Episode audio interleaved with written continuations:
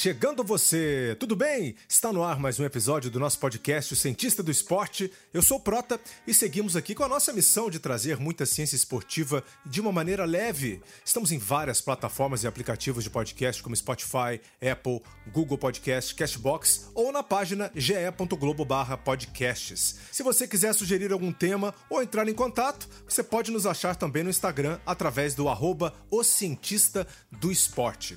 Esse episódio de hoje vai para Henrique, o Kiko, que está no projeto do Canal da Mancha também. Coisa grande, hein? E sugeriu o tema da ciência do treinamento em baixas temperaturas, principalmente nas águas geladas. Olha, eu vou ficar devendo esse tema em especial, porque vamos voltar ainda de uma forma mais aprofundada para falar sobre isso, beleza, Kiko? Mas eu sei que esse tema é uma constante aqui com o nosso convidado de hoje. Então, vem com a gente e vamos aproveitar. Valeu demais, Kiko. Estamos torcendo por você, hein? Vamos lá!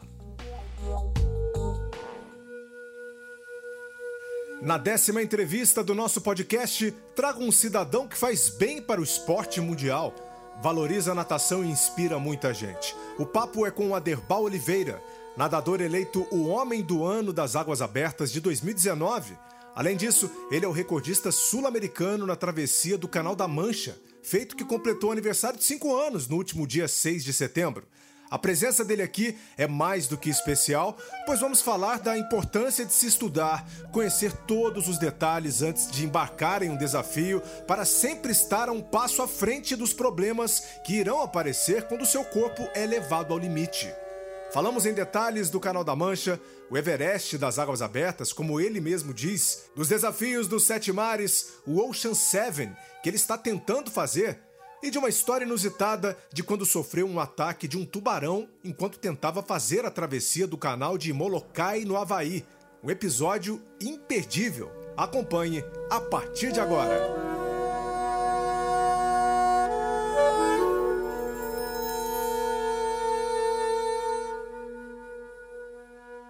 Eu estou na linha com Aderbal Oliveira, primeiro nadador homem sul-americano a ganhar o título de Homem do Ano das Águas Abertas em 2019 e que é, claro, um grande nome do Brasil, portanto, uh, nas águas abertas. E continua sendo, né, com novos desafios e a gente vai contar um pouquinho aqui da vida dele também e, claro, explorar principalmente um dos maiores desafios para quem ah, gosta das águas abertas, que é o Canal da Mancha. Seja muito bem-vindo ao Cientista do Esporte, Aderbal. Como é que você está? Tudo jóia? Ô Luiz, pô, muito obrigado pelo convite. É uma honra participar do, do programa. O Aderbal, é, eu comecei com essa introdução aqui, né, falando de você, desse prêmio de 2019. Né? Como é que você recebeu é, essa notícia? Você esperava por isso? Uh, você tinha, isso. em algum momento, né, de todos os desafios que você traçou né, em Águas Abertas nesses últimos anos, você pensava que isso, que isso pudesse acontecer contigo? Pô, Luiz, isso foi a maior surpresa, da, assim, eu poderia até dizer da minha vida. Porque, primeiro, você cair a ficha que você está no radar da Associação Mundial de Águas Abertas e você com 49 anos, né? Eu, pô, com 49 anos, você receber essa notícia que vai concorrer ao prêmio né, de, de, de Homem das Águas Abertas, né, de uma associação mundial, é, é assim, é, é um prêmio maior, né?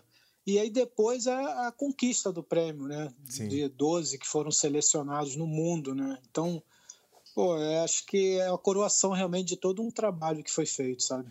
Muito legal, muito legal. Parabéns aqui agora, né? Eh, ao vivo aqui no nosso. Ao vivo não, né?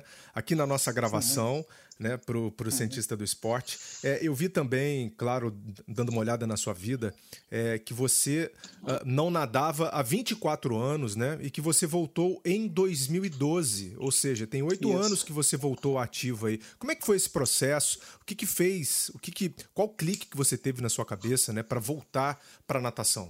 Eu comecei a nadar com, com quatro anos de idade, né? Na, na época, na Gama Filho, que era, uma, era um clube que juntava né, todo o conceito de esporte com educação, né, quando o Gama Filho estava vivo, e isso foi muito bom assim, para a minha formação como, como atleta. Né? É, a gente tinha um nível excelente e ali já desde cara mostrou que para você poder realmente se destacar no esporte, né? Uhum. Você já precisava realmente se dedicar, né? Tu estava entre os melhores, né? Então tu já tinha que ter uma dedicação assim plena, né? Mesmo com pouca idade, eu já tinha já absorvido isso, né? Porque para você entrar num revezamento de numa gama filho, entendeu? Você tinha que ser o melhor nadador de 100 metros livre Sim. da equipe. E normalmente quem era o melhor ali do, do Rio, né? Na época o Rio de Janeiro é, mandava na natação, acabava sendo o campeão brasileiro, né? Então era uma já, já te mostrava assim um nível alto, sabe, que você tinha que alcançar. Sim. E isso com com oito anos eu estava sendo campeão brasileiro pelo revezamento e com dez anos de idade eu quebrava o meu primeiro recorde brasileiro numa prova individual. Que beleza. Né? Prova longa. É prova curta. Curta. Porque na, com 10 anos ainda era 100 metros, né? Ah, eu sim. acabei é lógico. passando, é, acabei passando para meio fundo e fundo, principalmente fundo, com meus 12 anos. Aí sim, minha prova era 1500, 800, que eu também quebrei alguns recordes brasileiros, né? Eu, vamos dizer assim, eu, eu digo que eu, eu fui realizado assim, na natação. Sabe? Já tinha esse talento, né? É, dedicação. vamos, vamos lá. Também. É, aí o que, que acontece? Aqui, aí é aquilo, né?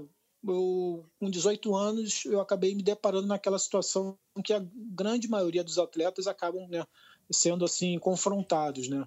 Continuar no esporte ou me dedicar para uma profissão, né, uma carreira. E, e assim, é, e acabei optando por né, me dedicar a, a, um, a um estudo né, para poder adquirir uma carreira. E nessa de fazer faculdade, passar no concurso, né, depois me especializar, família, filho, essas coisas todas, levaram-se 24 anos parado e parado total, né? É, é, atingir meus sobrepesos, é, problemas de triglicerídeos, problemas de exame de sangue, ou seja, Entendi. e isso de certa forma é, me, me, me, mostrou que eu precisava voltar a praticar um esporte, né? Precisava, né? É, a me, a me cuidar, né? Precisava me cuidar melhor, né? Só que ao mesmo tempo era uma barreira, porque eu ficava naquela, cara, mas vou voltar a nadar, pô, será que eu. É, pô, será que eu não vou me cobrar, sabe? Aquelas coisas. É, é, então, quer dizer, isso aí acabou sendo um dilema forte na minha cabeça, mas optei em voltar, sofri muito 2012, voltei em 2012, depois de 24 anos, né, como falei. Foi um ano de aprender a nadar novamente, sofrendo muito, mas em 2013 a coisa começou a deslanchar. Em 2013 eu, eu optei em sair da piscina, parar de nadar em piscina, né? competir em piscina, optei em nadar no mar e aí realmente me encantou. É, eu acho que meu ciclo de natação já estava um pouco saturado, sabe, de piscina. Entendi. E quando, quando, eu, quando eu fui para o mar, aí é outra coisa, é, tem a estratégia da navegação, você lidar com vento, ondulação, peixe passando embaixo, sabe? Esse, esse mundo diferente, entrar na esteira, tem toda uma. diferente da piscina, né? Que é as suas marcas e pau, e vai embora, né? É verdade. E, e, e aí, em 2013, para minha surpresa, eu, quando eu, eu fiz a prova de 5K, a maior do que tem no Rio, né? E, e eu ganhei na minha categoria. No, nesse mesmo ano, no final do ano, eu, eu optei em fazer a travessia 14 bis, que é a maior travessia regular que tem no Brasil, são 24 quilômetros. E aí, pô, aí eu cometi, vamos dizer assim, a minha besteira no momento certo, vamos dizer assim, né?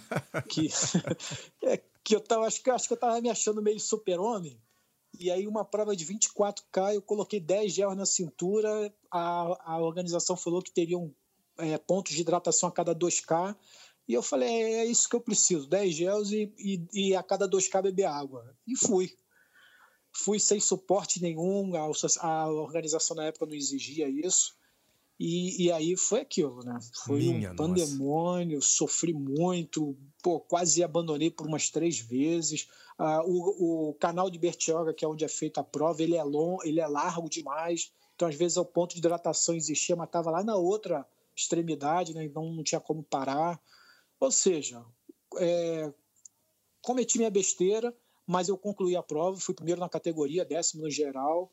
E, e aí no pódio veio a ideia, né? Tipo, aquela coisa de você estar tá sempre é, é, substituindo os objetivos, né? Então eu tinha feito a maior do Rio, fiz a maior do Brasil, e aí veio na minha mente o que, que eu faria agora, né? E aí veio, pô, aquele, aquela luz do tipo, quero fazer o Everest das maratonas abertas, das, das maratonas das águas abertas, né? Quero fazer o canal da Mancha. Da Mancha.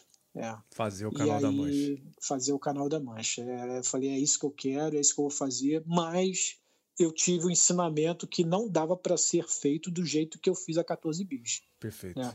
Eu precisaria realmente estudar as características da travessia, até porque a gente já tinha é, tido, depois estudando, né, eu comecei a ver que a gente já tinha perdido uma brasileira, né, Renata Gondi, em 88, né, com hipotermia. É, então, quer dizer, eu vi que a coisa não era bem, não era.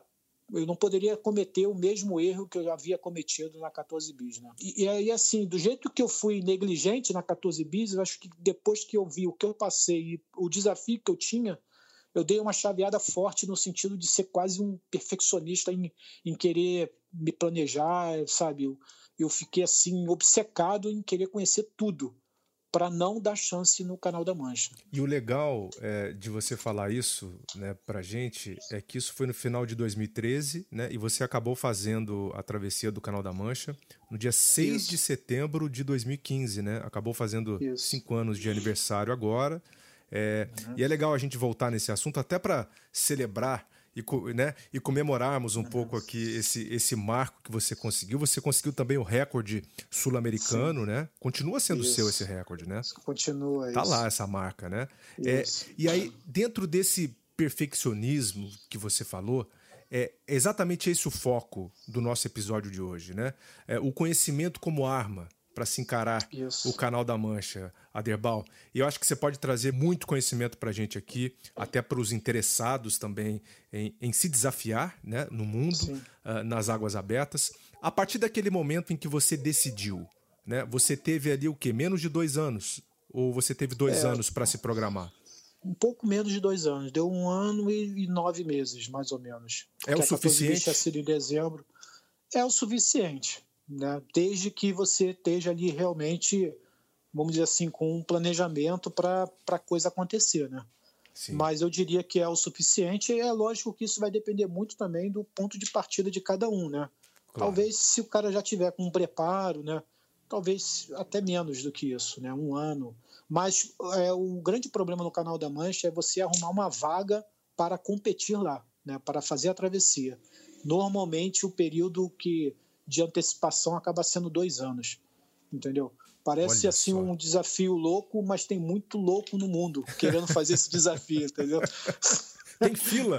É uma fila de loucos. Fila, fila de loucos que dá mais ou menos uns dois anos. Não menos do que isso. Minha nossa. Entendeu? É, é. E aí você uh, entra nessa lista é, e não é. necessariamente você vai ser chamado na data programada, né?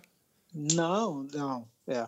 Você você agenda por uma janela, né? Então você você primeira coisa que você tem que conseguir é um, é a gente tem os barqueiros que são associados, né? Que eles eles hoje não existe mais aquela coisa de ah, arruma um barco e vai e faz. Não é assim. É, você tem que ter você tem que se cadastrar numa associação e essa associação tem seis ou sete barqueiros e aí você tem que achar vaga nesses barcos, né? Só que aí eu já comecei a ter os critérios. Né? Eu, eu não queria é, apenas é, marcar, eu queria fechar com um barqueiro que tivesse uma experiência, que, que fosse de fácil acesso, que eu pudesse me comunicar facilmente com ele, entendeu? Então, até que eu encontrei o, o, o, esse barqueiro, né? E aí, realmente, a minha janela começava dia 5 e botava mais sete dias, né? Uma janela de sete dias, começando no dia 5 de setembro. E aí você tem que estar tá preparado para o que deve é, né? Eh, nesses é. sete dias, a qualquer hora, a qualquer momento, você pode ser chamado para fazer essa travessia. Pode ser chamado, isso. Um ponto importante também para essa travessia é que lá existe a maré, a, a, a, maré morta e a maré spring, né? Que é a maré mais forte, né? É, então, é a nip tide e a spring tide. Então, é, a gente normalmente nada na, na maré morta, né? Na nip tide. Porque na maré morta lá já é a parada já é hot, entendeu? Já é, pô, já é um negócio complicado. Se você for na maré forte, que fatalmente você vai pegar correntezas mais fortes e tudo, então o negócio ganha exponencialmente em dificuldade. Então, normalmente, os nados ocorrem na maré morta. Né? Então, e, e, dentro de cada janela dessa, você tem os slots. Então, você tem, eles, eles chamam normalmente, eles, eles agendam normalmente quatro nadadores.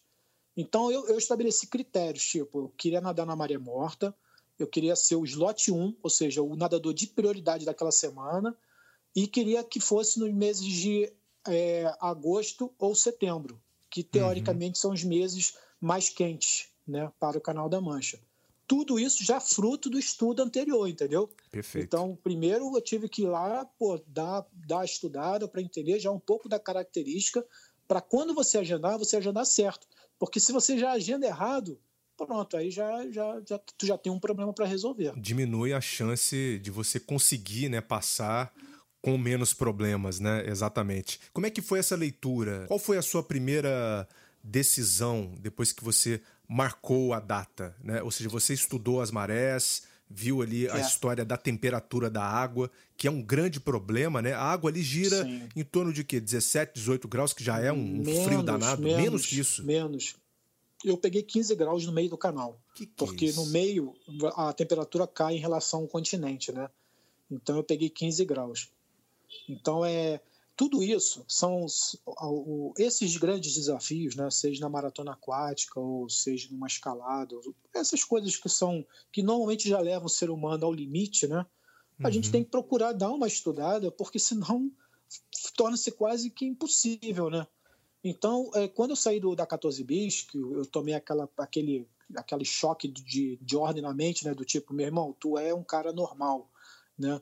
Eu saí de lá querendo ler tudo. Então eu comecei lendo o manual, os regulamentos da associação, e aí depois eu comecei a ler livros de pessoas que já tinham feito a travessia. Muito né? bom.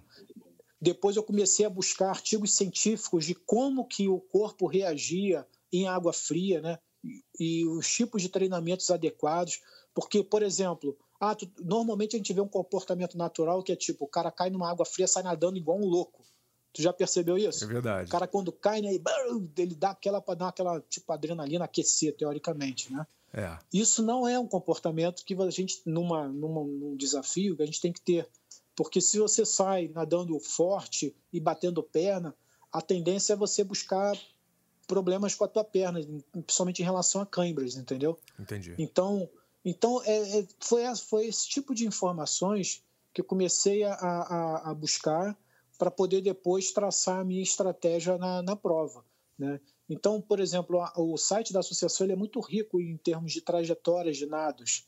Né? Então, eu acabei pegando mais de 50 trajetórias realizadas nos últimos anos. Então, é, eu ali eu comecei a perceber aonde que tinha mais corrente lateral, aonde que o nadador teoricamente cometeu algum erro, eu precisava me dedicar mais, entendeu? Então, é, e os treinamentos, né? Os treinamentos são importantes porque eles, eles mostram para você como que o teu corpo reage. Né? Então, por exemplo, eu tinha um comportamento natural meu que com cinco anos de treinamento eu, eu desabava em termos de performance. Né? meu ritmo caía, minha, minha frequência de braçada caía. Era uma, e a gente começou a trabalhar com reposição de caloria para poder ver se eu, se eu conseguia superar melhor esse momento. E, e isso acabou sendo muito bom porque, é, em relação ao Canal da Mancha, cinco horas de prova, eu estaria mais ou menos no meio do canal. E Sim. no meio do canal, eu percebi que era um momento crucial dentro da estratégia que eu estava lançando né, para mim. Porque no, no meio do canal era um, é um momento que você é exposto a grandes correntes é, verticais, sabe, te jogando para baixo. Então, você não consegue é, nadar em linha reta é, te empurrando para baixo, porque lá no canal da Mancha você acaba nadando fazendo é, dois ciclos de dois ciclos de uma senoide, né, para cima e para baixo. Por quê? No lado inglês a corrente é para cima e no lado francês a corrente é para baixo. Então você não nada em linha reta, você acaba sofrendo esse efeito da senoide. Então, quanto mais lento você nada, maior é a amplitude da senoide. Entendeu? Sim. E quanto mais rápido você é, mais é menor a amplitude e mais você tende a nadar em linha reta, mas você não consegue. O canal da Mancha em linha reta dá mais ou menos uns 35 quilômetros. Eu fiz em 42 quilômetros nadando, né? Porque eu acabei dando uma variada. E a minha trajetória acabou sendo muito boa. Mas, mas assim, voltando, o meio do canal é decisivo, né? Porque é, é onde é, você, o canal é mais profundo e a, e a corrente te joga mais para baixo. Então ali eu precisaria realmente nadar muito forte. E os meus treinamentos estavam mostrando que era justamente onde eu quebrava, sabe? De... E aí depois de uma meia hora eu voltava a nadar bem, né? Então isso foi muito bom, porque quando eu fui para o dia da prova, eu fui focado que, tipo, eu não posso quebrar com, com cinco horas, sabe? Então, e, e, e, isso me ajudou muito, porque essa determinação de você manter o ritmo custe o que custar ali com, com cinco horas de prova, para não deixar acontecer o que aconteceu nos treinamentos. Entendi. Você, você saía de Folkestone, não é isso? Folkestone. E ia até do... a costa francesa? Costa francesa. Assim, ó, a travessia ela começa em Folkestone por volta de mais ou menos um, 5 horas da manhã. Né? Eu eu estava super treinado para nadar em água fria. Como eu falei assim, os treinamentos são bons porque eles, eles vão te testando, né? Então eu acabei fazendo prova é, aqui no, no Brasil de 23 quilômetros que o caiaqueiro não apareceu. E eu tive que nadar é, que quase toda é, quase toda a travessia sem caiaqueiro. E quem me apoiou foi um outro nadador. Então acho que na hora sim foi difícil, mas isso foi um treinamento mental, né, para você superar as dificuldades. Eu eu numa no outro treinamento eu peguei uma água de 14 graus, então é, pô, eu e assim, então quer dizer, deu para me testar muito bem assim com relação a a fadiga, a parte de resistência à água fria. E quando eu fui fazer a. E quando eu, eu, eu fui para a minha travessia, né, eu cheguei uma semana antes lá em Folkestone, então fiz minha preparação final lá. Né? Então eu estava bem ambientado assim com a água, já estava bem adaptado. É, a gente, minha parte de alimentação estava toda focada já para poder é, trabalhar lá no Canal da Mancha. Então eu, eu praticamente tirei quase tudo de, de, comida, de sólido, né? Porque uhum. a corrente lá é muito forte, então eu não tinha. Eu, minhas paradas tinham que ser coisa de 10 segundos, no máximo. Então era quatro goles e, e volta a nadar. Porque se você para para ficar mastigando, para poder repor, aquilo acaba, a corrente acaba te jogando pro, né, não para a direção da França. Né? Então é, eu acabei tirando é, a parte sólida. Eu levei uma, uma barrinha de, de wafer de proteína, porque aqui no Brasil eu botava na boca, ela tum, sumia, né? rapidinho já, já sumia. Uhum. E, eu, e eu acabava repondo a caloria. Mas apesar de tudo, é impressionante. Apesar de você tentar pensar em tudo, ainda assim, eu diria que dois momentos foram assim surpresas para mim, sabe? Quais foram eles? Um foi quando eu, eu, eu estava preparado para cair na água fria. Só que quando eu embarquei, né, que fui para o ponto de largada, que aí tu tem que tirar a roupa para poder cair na água, aí você nada até a praia, e aí o cara dá a saída e você dá a largada e você aí volta para a água, entendeu? Ah, a largada é entendi. é feita fora d'água. Então você cai na água, nada para a praia do lado, do lado inglês, e aí o cara toca a buzina e tu volta para a água. Só que nessa que eu estou me preparando para cair na água, para ir lá para a praia, na largada, pô, a água estava 15 graus. Até aí tá tranquilo. Só que a temperatura externa estava 8 graus, com sensação térmica de quase 5. Minha nossa senhora. Quando eu tirei a roupa, que eu comecei a tremer, eu, aquilo ali, eu não estava preparado para aquilo, sabe? Eu, eu, é o que eu te falo, eu, eu não pensei nisso. Eu comecei a tremer e aí começou a me dar um desespero de tipo, caramba, eu, eu vou pipocar antes de, antes de começar a brincadeira. que coisa triste, gente. É. E aí meu técnico virou e falou assim, vamos rezar um Pai Nosso e uma Ave Maria. Eu falei assim, cara, é o seguinte, é um Pai Nosso acelerado e depois tu reza a Ave Maria, cara, porque eu vou cair na água. Muito bom. Porra, e assim foi. Rezando um Pai Nosso e, e pum, e eu caí na água. E por um lado, por outro lado foi até bom, porque o, aquela água de 15 graus, eu já passei a fazer uma leitura que, na verdade, ela era um cobertor para mim, entendeu? Exato. Já não era água fria, né? Aquilo ali estava muito bom, né? Então, quer dizer, de certa forma até me ajudou, né? Então, esse foi o primeiro susto que eu tomei. E, e, o, outro, e o outro probleminha, vamos dizer assim, foi justamente na, na wafer, que eu levei na barrinha wafer de proteína. Porque o wafer, ele era o wafer aqui no Brasil, mas quando eu levei para lá, quando eu fui morder, o wafer estava duro. Era igual a barra de, de proteína aqui, e... aquele meio que chiclete, sabe? É porque estava muito frio, né? Muito frio, entendeu? E então quer dizer, eu, o que, que eu fazia para não perder aquela proteína que eu tinha, aquela caloria que eu tinha que repor?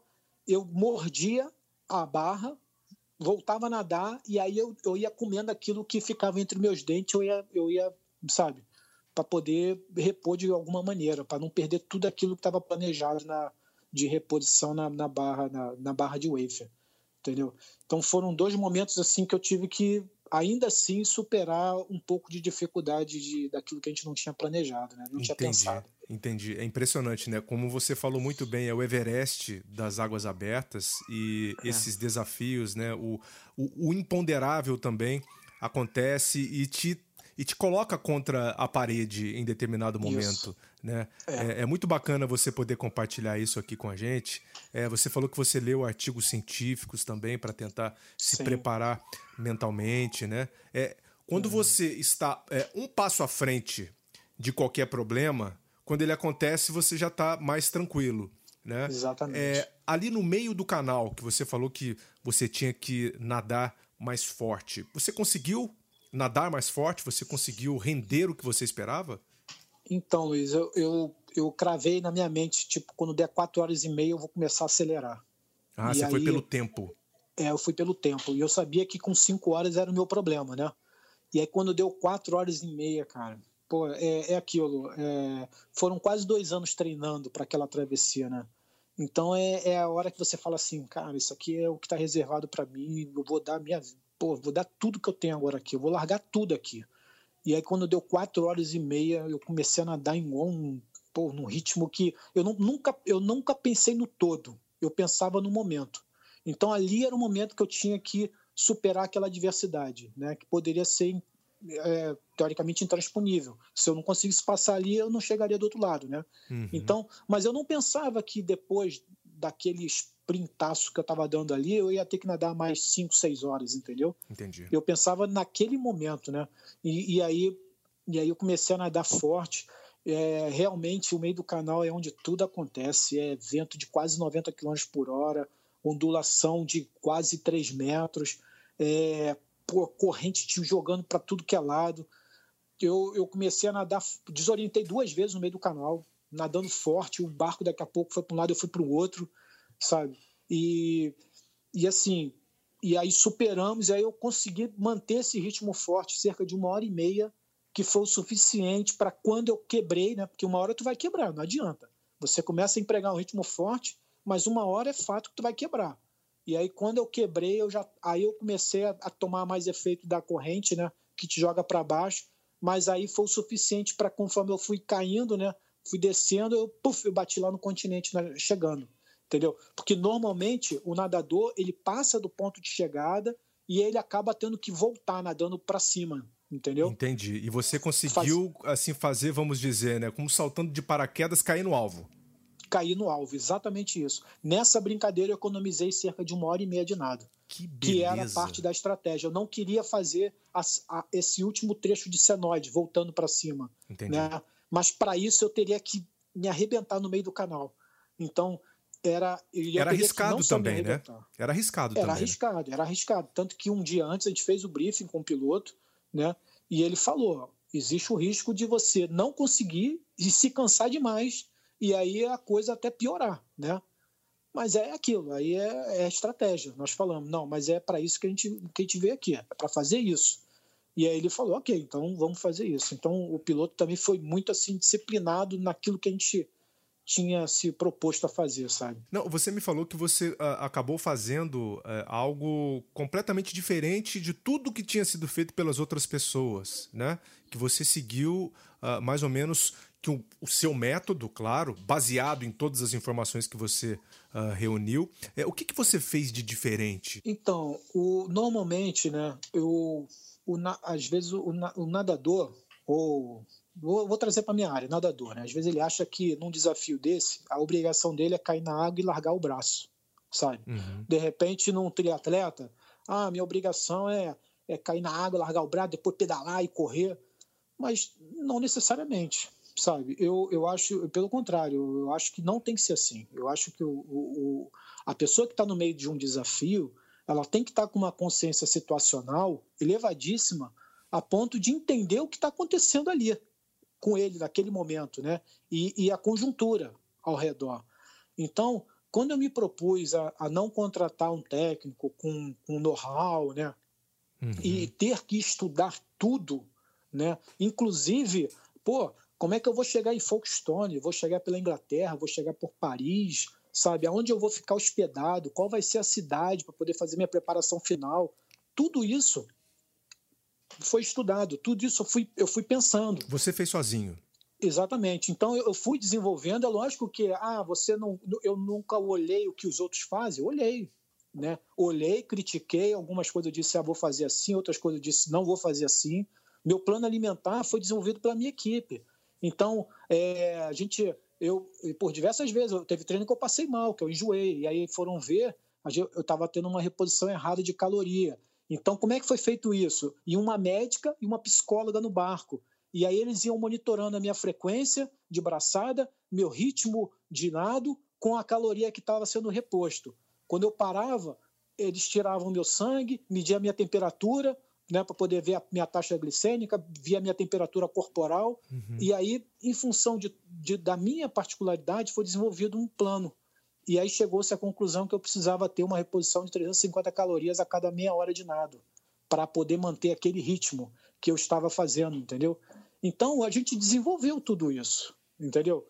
Então é e isso foi muito bom porque é, além de eu ter um suporte dessa parte do plano alimentar, quando eu estava lá no canal, eu sabia exatamente que o lado inglês era um lado que não tinha muita, muita corrente, mas ele era mais bateção, sabe? Era aquela coisa mais agitada. Sim. E o meio do canal, eu já imaginava o que tava, o que iria acontecer, né?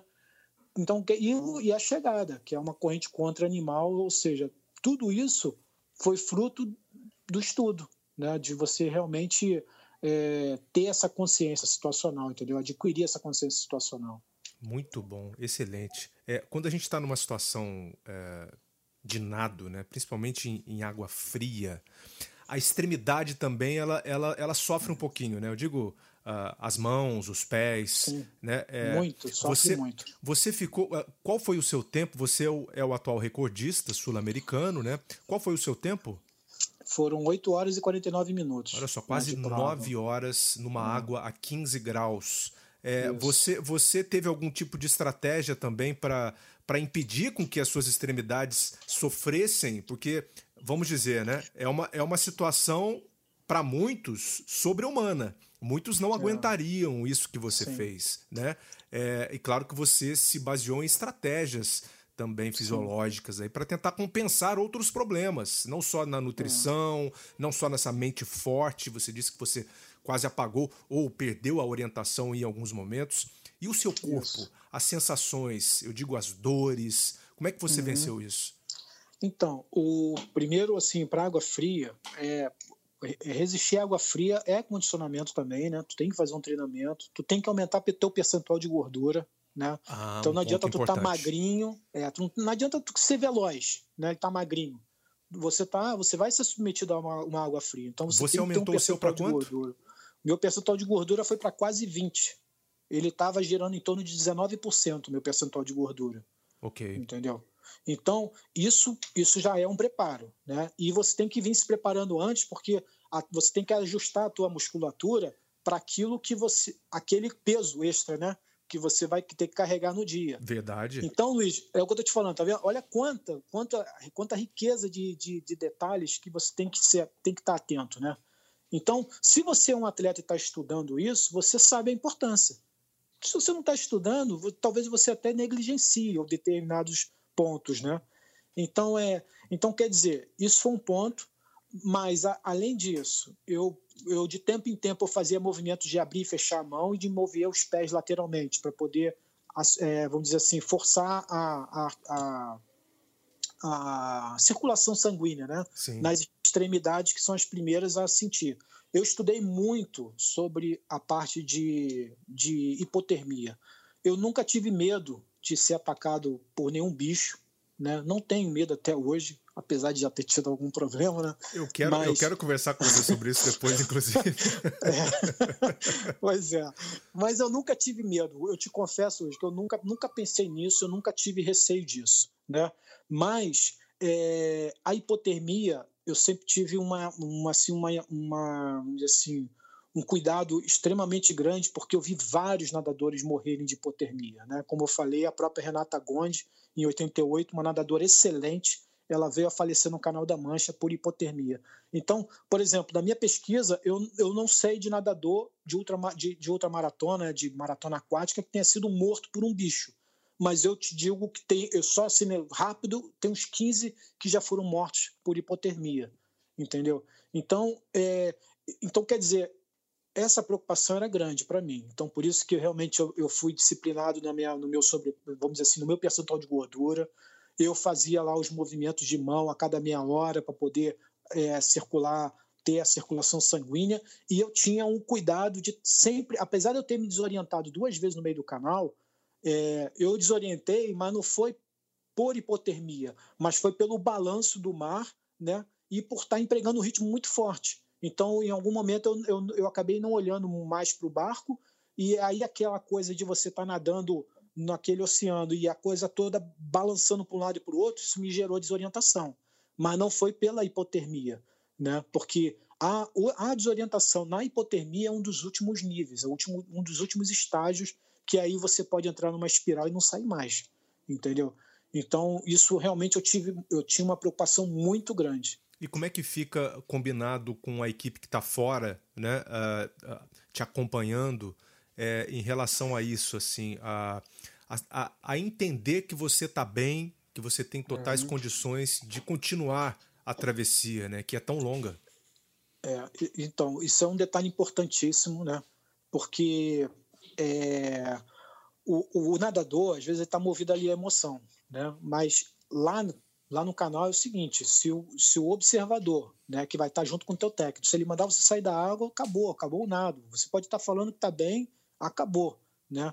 Então, isso também era uma preocupação que eu tinha grande, porque teve uma nadadora brasileira que o tio dela estava no barco e ele fez uma leitura errada dela, ficou meio, meio assustado com o sofrimento dela e ele, e ele meio que, porra, tira da água e aí tirou ela da água e a garota estava bem em cinco minutos, sabe? Tava super bem, ela não tinha problema algum, tava cansada, lógico. Né? E aí, um botou a mão desse, no barco, acabou, né?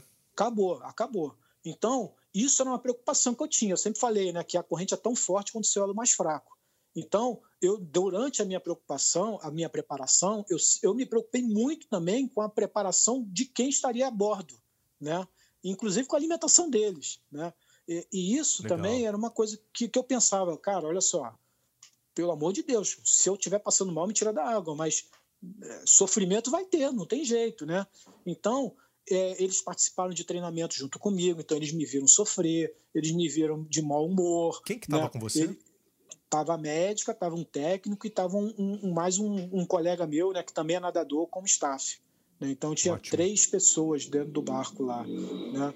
Então, é, então, eles, como eles participaram do treinamento, eles tinham, eles já me conheciam. E ainda assim, a gente tinha o um plano B que eram perguntas básicas, tipo, é, pô, quantas filhas tu tem, sabe, coisas simples que se você tiver desorientado por hipotermia, você não vai responder. Muito bom. Entendeu?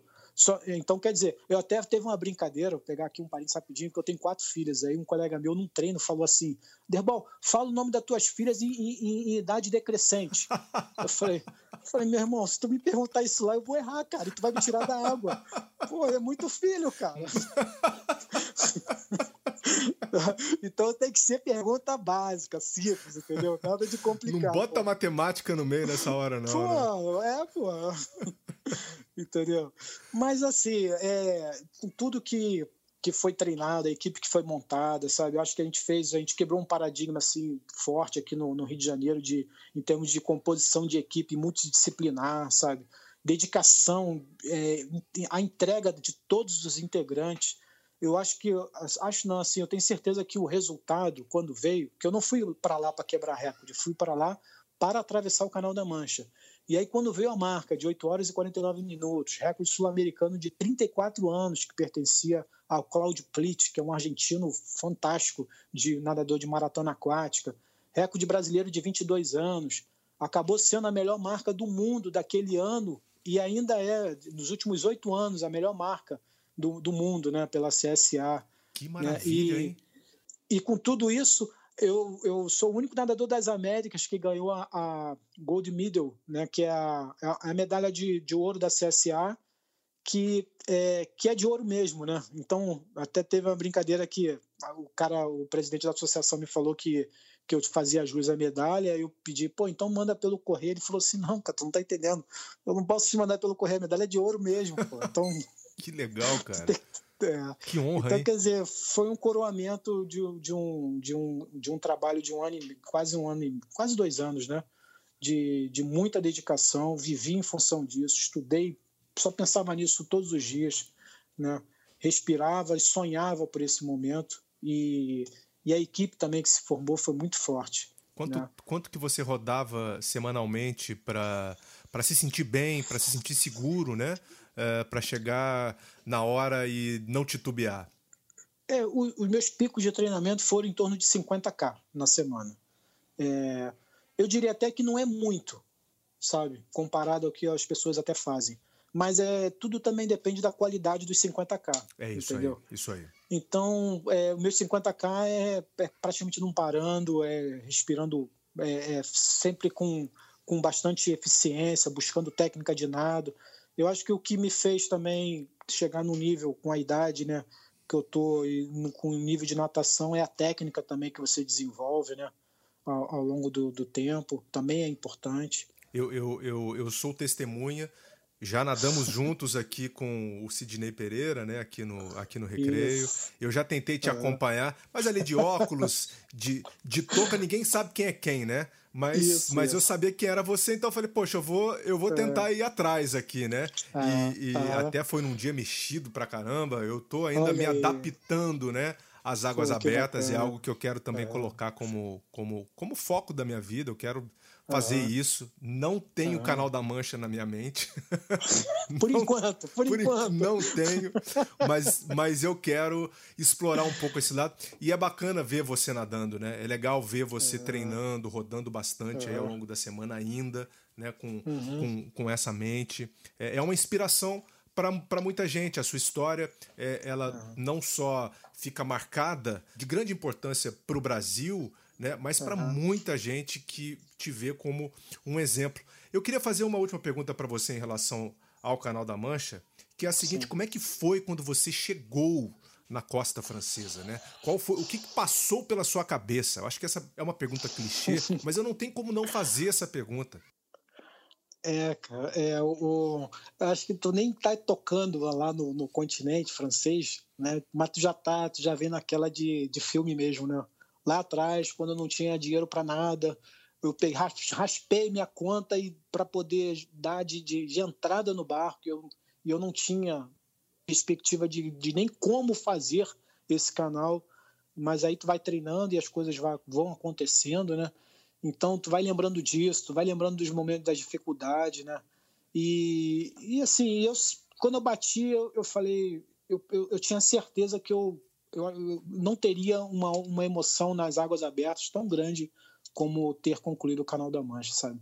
Eu fiz outras travessias bacanas, é, emblemáticas, mas o, realmente foi assim, nossa, acho que é, é um presente de, que eu recebi, sabe?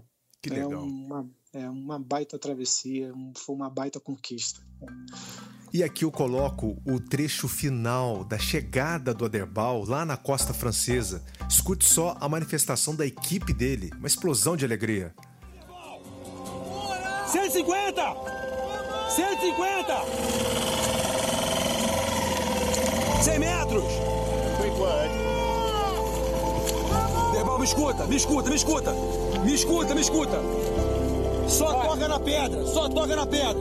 Toca na pedra e volta. Só toca na Cuidado agora, cuidado agora. Toca na pedra. Cuidado. Tocou e volta.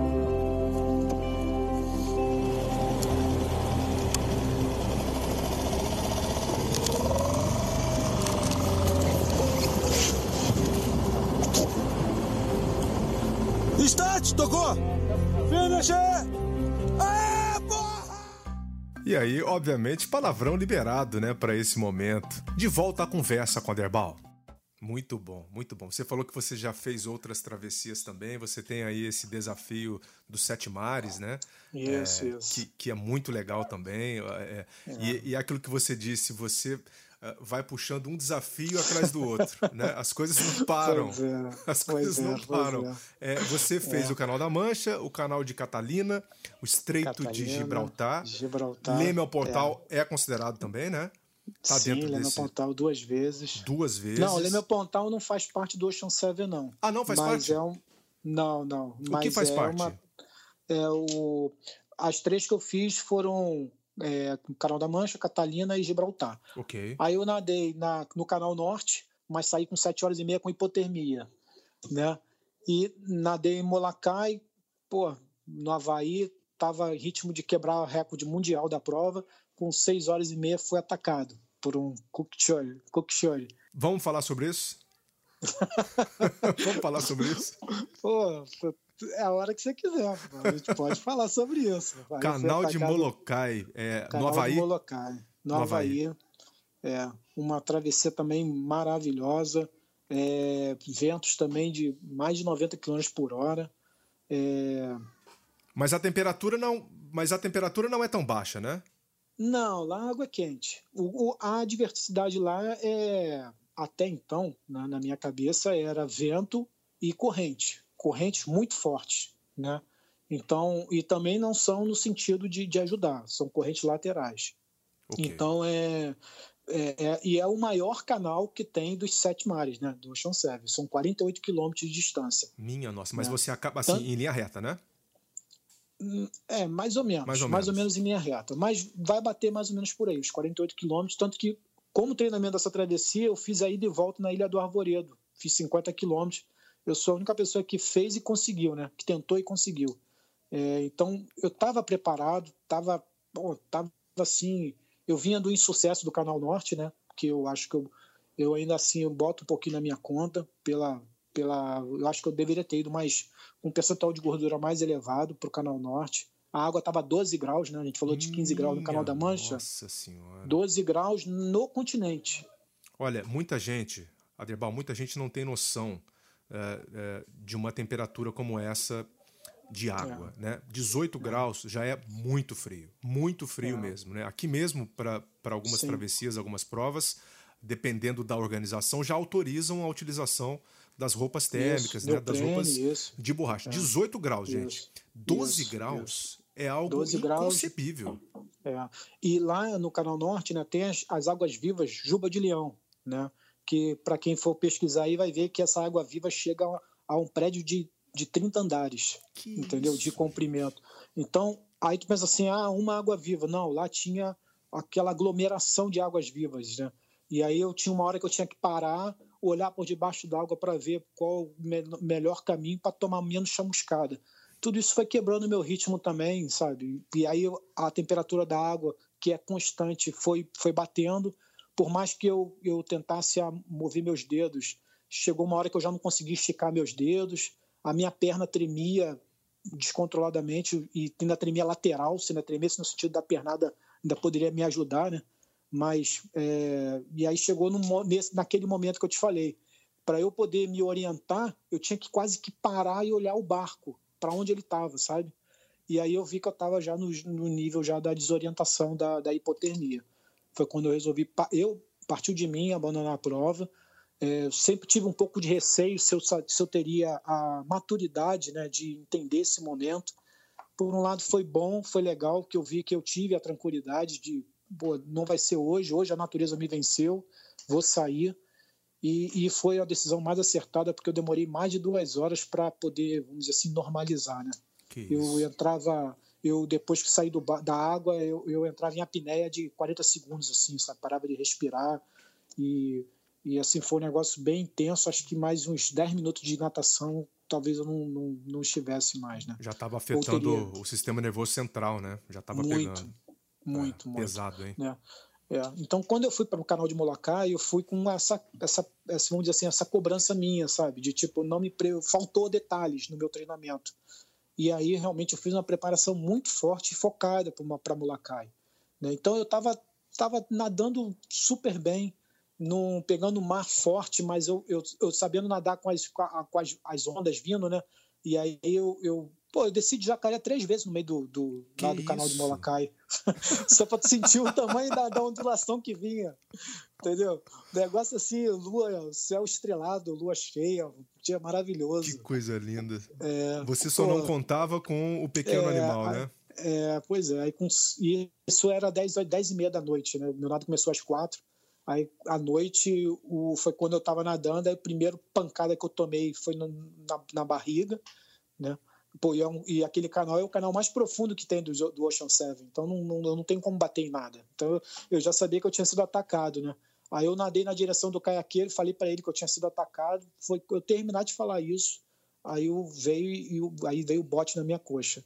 Aí o bicho agarrou na minha coxa. Na hora eu ainda tive a, assim o, o, reflexo de meter assim a mão para dentro d'água, sabe? Aí caí na metade do bicho, eu ainda puxei ele da minha coxa e aí foi pular para dentro. Aí foi aquilo, aí foi desespero, assim.